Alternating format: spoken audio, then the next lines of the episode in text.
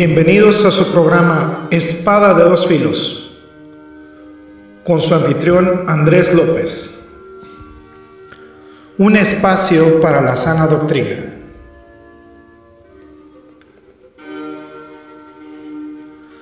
Comenzamos.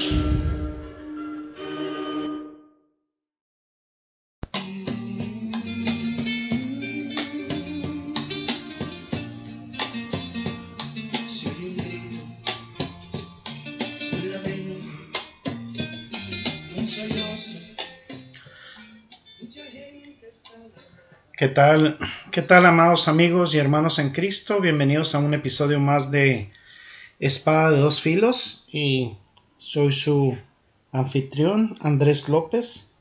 Espero que hayan tenido un día muy bendecido y pues ahora nos disponemos a analizar la palabra de Dios y vamos a continuar con el capítulo 4 del libro de Mateo Vamos a ver el versículo 2 que dice, y después de haber ayunado 40 días y 40 noches tuvo hambre. Vamos a orar, gracias bendito Padre Celestial por esta oportunidad que nos permites para poder escudriñar tu palabra, analizar todo ese caudal de bendiciones que tiene para nosotros de edificación. Te exaltamos, amado Señor, bendecimos por siempre tu santo nombre. En Cristo Jesús oramos. Amén. Y bueno, dice, y habiendo ayunado 40 días y 40 noches, estaba después hambriento. ¿Qué esto, esto qué nos indica? Bueno, como dice en el relato de Lucas, eh, esto nos permite darnos cuenta que Jesús estaba, resistió esos 40 días sin, sin alimento. Esto nos da cuenta que Jesús resistió todo esto. ¿Cómo, ¿Cómo funciona? Dios le dio resistencia sobrenatural. Resistencia sobrenatural para esos días permitirle soportar el hambre y posteriormente ser tentado por el enemigo. Ahora, evidentemente lo que esto significa fue que durante ese periodo no sintió hambre hasta entonces hasta después de los 40 días. Dios en su soberanía le permitió que resistiera hasta ese momento. Y es bien interesante que haya permanecido durante tanto tiempo, algo que para nosotros como seres humanos no sería posible, que haya permanecido durante tanto tiempo eh, en medio de la comunión con el Padre y posteriormente, supongo, después de esos 40 días, una hambre tremenda, la cual anteriormente no había sentido. Y durante esos 40 días fue tentado, no solo al final, sino durante esos 40 días, porque tanto Marcos como Lucas dice que fue tentado durante 40 días. Toda esta tentación él era consciente de la situación en que estaba viviendo nuestro amado Señor Jesucristo. Y ahora vamos a notar el acercamiento de Satanás. Fíjense las tentaciones que Satanás trae a Cristo. Y van a ser tres de ellas. Y ellas abren áreas nuevas que podemos analizar. Las tentaciones que pueden venir solo a Jesucristo no pudieron venir a un cristiano común como usted o como yo, le vinieron exclusivamente a Él. Y nosotros no podríamos convertir piedras en pan o no podríamos ser eh, puestos al borde de un edificio y decir que brincáramos para para que nos eh, cargaran ángeles. Ahora hay una lección fantástica aquí. Satanás nos tienta hasta el punto que podamos resistir en nuestras propias habilidades. Eso es importante. Somos tentados en base a nuestros dones. La tentación fue el problema para Jesús, es el problema para nosotros. Jesucristo tenía y tiene poderes sobrenaturales. Y podemos llegar a la, conclusión que es sobrenatural, que es Dios. Las tentaciones que nos llegan son qué hacer con nuestros dones y con las habilidades que Dios nos ha dado. Siempre nos sentimos tentados de acuerdo a nuestros dones y nuestras habilidades. Por ejemplo, una persona dotada de encanto utilizará ese encanto para conseguir lo que quiere. Eh, la persona que está dotada con el poder de las palabras y el convencimiento se verá tentada para utilizar el dominio de esas palabras para producir a lo mejor excusas sencillas y justificar su conducta. La persona que tiene una imaginación vívida y sensible, constantemente diagonizada por la tentación de una cosa imperturbable que probablemente o muy seguramente nunca experimentará. Una persona que tiene grandes capacidades de mente y de intelecto se verá tentada a utilizarlos para sí mismo, para ensoberbecerse, para convertirse en maestro de situaciones que muchas veces a lo mejor no entiende. Pero no sucedió así con Jesucristo, con el Hijo del Hombre. Entonces ahí lo podemos ver, eh, amados hermanos y amigos, muchas veces con nuestros, incluso con nuestros dones espirituales. Si una persona tiene el, don espiritual de la enseñanza, se puede ver tentada también. Y aquí lo podemos ver. Se puede ver tentada a dominar a otras personas con su, con su enseñanza o ejercer algún dominio o alguna autoridad abusiva. Entonces, así lo vemos incluso con los dones espirituales. Incluso hay personas que tenían el don de la curación, el don espiritual de, la curación en el Nuevo Testamento y podían haber utilizado o incluso lo utilizaban para exaltarse a sí mismos. Ah, algunos, algunos de ellos fueron señalados por el apóstol Pablo en la iglesia de Corinto especialmente tenían el don espiritual de hablar en lenguas y eso lo convirtieron en una broma cuando se burlaban de ellas. Podemos tomar los dones espirituales que Dios nos da y descubriremos que en algún punto Satanás los utilizará para tentarnos hasta el punto en que utilicemos ese don de manera incorrecta, de manera pecaminosa, porque es eh, a veces algo que Dios pone para utilizarlo con eficacia, con eficiencia, lo utilizamos para mal, para nuestra propia gloria, para envanecernos. Y es el hecho, es el triste hecho, es la, la tentación. Nos ataca a donde somos más fuertes y nos convierte en lo más débil. Ahí es donde debemos estar alerta.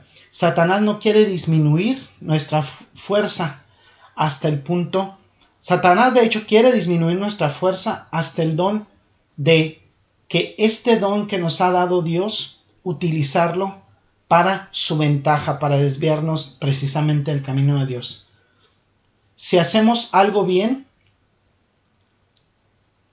y eso eh, lo demostramos delante de los demás, es precisamente lo que Satanás quiere que demostremos. Solamente que lo quiere utilizar para sus fines. Y ahí es donde muchas veces caemos en tentación y en pecado. Ahora, vemos la preparación. La tentación comienza en el versículo 3, cuando se le atenta, se acerca el tentador y le dice, si eres hijo de Dios, dile, di estas piedras que se conviertan en pan. Pero Jesucristo le respondió, escrito está, no solo de pan vivirá el hombre, sino de toda palabra que procede de la boca de Dios. Ahora, hay la tentación número uno, Satanás lo atrapa. En primer lugar, Satanás le planta esa duda en la mente a Jesucristo. Le dice, sí, tú eres el Hijo de Dios. Sí, un condicional. También podría traducirse como por el hecho de que eres hijo de Dios. O sea, tú estás haciendo estas afirmaciones. Estás haciendo afirmaciones de que eres el Hijo de Dios. Le dice el diablo a Jesucristo? ¿Por qué no lo pruebas? Así es como siempre lo hace. Él empieza a meter la duda por ahí. Bueno, será mejor que lo pruebes. Hay que verificar que eres verdaderamente el Hijo de Dios. Puede que no sea así. Si puede crear dudas, entonces tiene un pie en la puerta del pecado. Nos tienta a dudar.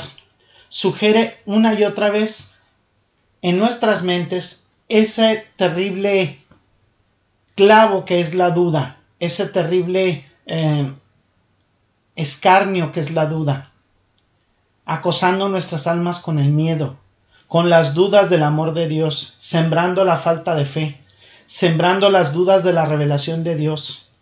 A veces nos planta en la mente la incertidumbre de si en verdad somos salvos, muchas otras dudas. Muchas veces cuando pecamos experimentamos también la duda de que no somos salvos, porque decimos si yo soy salvo tendría que ser, tendría que estar abocado a la perfección y he fallado. Puede crear todas estas dudas en nuestras mentes. Eh, ahora, él sabía que Jesús es el Hijo de Dios y sabía que Jesús era Dios mismo. Satanás aún así comenzó a sembrar la duda. Sí, la duda. La tentación misma. Y mire lo que dijo.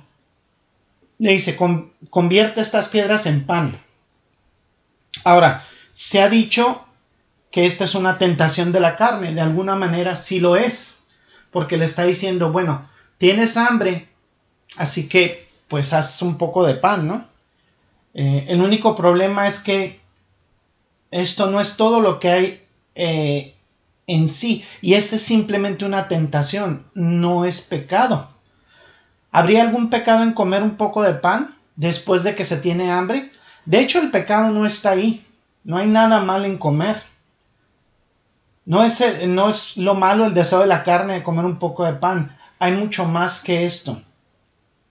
Si fuese únicamente la tentación de comer pan, pues entonces no habría siquiera tentación ahí porque no hay ningún pecado involucrado. A menos que eh, solamente que tuviera glotonería el Señor y que se atiborrara de pan, que es muy poco probable. Pero miren, déjenme mostrarles lo que Satanás está diciendo aquí. Podría expresar su tentación de esta manera. Jesús, ¿no dijo Dios, tú eres mi Hijo amado en quien tengo complacencia? ¿Sí dijo eso? Y luego Dios dice, no comas. Verdaderamente es extraño, Jesús, que, digas, eres mi hijo amado y entonces te prive de comida. Es un poco extraño. Quiero decir, ¿qué padre amoroso privaría a su hijo de comida? ¿Por qué tendrías que morir de hambre en el desierto, Jesús? Si tienes el poder como su hijo amado de convertir estas piedras en pan. ¿Sí? Entonces, esto podría preguntarle Satanás, podrías ir implícito en esta pregunta. ¿Estás justificado, Jesús? Porque tienes hambre. ¿No le dio Dios mismo tu Padre maná al pueblo en el desierto? ¿No le dijo, lloveré pan del cielo para ti? ¿No le dijo a través de Isaías, no tendrán hambre ni sed? ¿No alimentó Dios a su pueblo? En esos repetidos milagros en el desierto. Si Dios hizo todo esto por su pueblo, ¿No podrías hacer siquiera un pequeño milagro? ¿Un poco de pan? No parece gran cosa. Pero, ¿qué habría sido el plan de Dios para Israel? Si todos hubieran muerto en el desierto. A lo mejor esa es la idea que está eh, dando Satanás. Pues Dios tendría que alimentarlos, ya sabes, tiene que cuidar de ellos. Me refiero, ¿qué sería el plan de Dios si tu Padre, Dios, como Mesías, te deja aquí sin comida. Haz un poco de pan, Jesús. ¿Cuál es el problema? Esto no sería incompatible con que fueras hijo de Dios, con que Jesús seas hijo de Dios. Satanás está diciendo, si eres hijo de Dios, ¿qué tienes que estar muriendo de hambre? ¿Qué tienes que tener hambre? O sea, Dios alimentó a su pueblo durante siglos. Aquí estás muriendo de hambre en el desierto. Dios ha alimentado a su pueblo durante siglos. Verán, es lo que Satanás trata de hacer. Miren, vamos a observarlo. Esta es una tentación de hacer un ejercicio personal egoísta que satisfaga los propios deseos del Señor. Que satisfaga también lo podemos trasladar a nosotros muchas veces nuestros propios deseos, alejándonos del plan de Dios. Él se sintió hambriento, tenía hambre y, fue si lo hubiera hecho una tentación para ser egoísta. Ahora Satanás está diciendo en efecto, naciste en un establo, pero eres el Hijo de Dios. te llevaron apresuradamente a Egipto por temor a la, a la ira de Herodes, pero eres el Hijo de Dios. El techo de un carpintero no te proporcionó un hogar en la oscuridad despreciable de la ciudad de Galilea donde pasaste treinta años, pero eres el Hijo de Dios. Hay una voz del cielo que te proclama en tus oídos en el Jordán que eres Hijo de Dios. Ahora, escucha, Hijo de Dios, ¿qué haces con hambre? has sufrido grandes indignidades. Hijo de Dios, si eres hijo de Dios, ten un poco de satisfacción, complace un poco tus deseos. ¿Por qué quedarse durante semanas en este desierto entre bestias salvajes, rocas escarpadas, en un ambiente deshonrado, inhóspito, desatendido, desamparado, listo para morir de hambre? ¿Tienes necesidades en la vida? esto es apropiado para el Hijo de Dios, usa tu autoridad y haz un poco de pan. Y después de esta tentación, fíjense qué importante la respuesta de nuestro Señor. Como diría la canción de Stanislao Marino, con voz tranquila y serena. Me, encanta cómo lo dice, dice, Jesús dice, escrito está. Jesucristo siempre usa las escrituras, ¿no es así? Dice, está escrito. Dice, Hijo de Dios, lleno del Espíritu Santo, pronuncia sus primeras palabras en el ministerio. Estas palabras, saben, saben lo que son estas palabras y ahí podemos entender la autoridad y la superioridad de las escrituras. Dice, escrito está, escrito está. Es lo que debe hacer el comienzo de cualquier persona que está en un ministerio, decir escrito está. Este es un ministerio bíblico basado en las escrituras. ¿Qué decía David? Tu palabra he guardado en mi corazón para no pecar contra ti. Él respondió y dijo, está escrito, escrito está, no solo de pan vivirá el hombre, sino de toda palabra que procede de la boca de Dios. ¿Qué está diciendo aquí? Bueno, vamos a escuchar, él está señalando el hecho de que la comida no mantendrá en vida a un hombre a menos de que Dios diga que debe vivir la soberanía y el control está en Dios. Hay que entenderlo. Podemos comer todo el pan que quieran, que queramos. Si Dios dice que vamos a morir, vamos a morir con pan o sin pan. ¿Sí? Y no podemos comer pan solamente por ese, por ese hábito, por ese empuje natural o por ese deseo natural que, que no es desdeñable, o sea, no, no lo podemos ignorar pero todo hacerlo para la gloria de Dios. Si Dios dice que vamos a vivir, vamos a vivir, ¿de acuerdo? No, no vivimos del pan.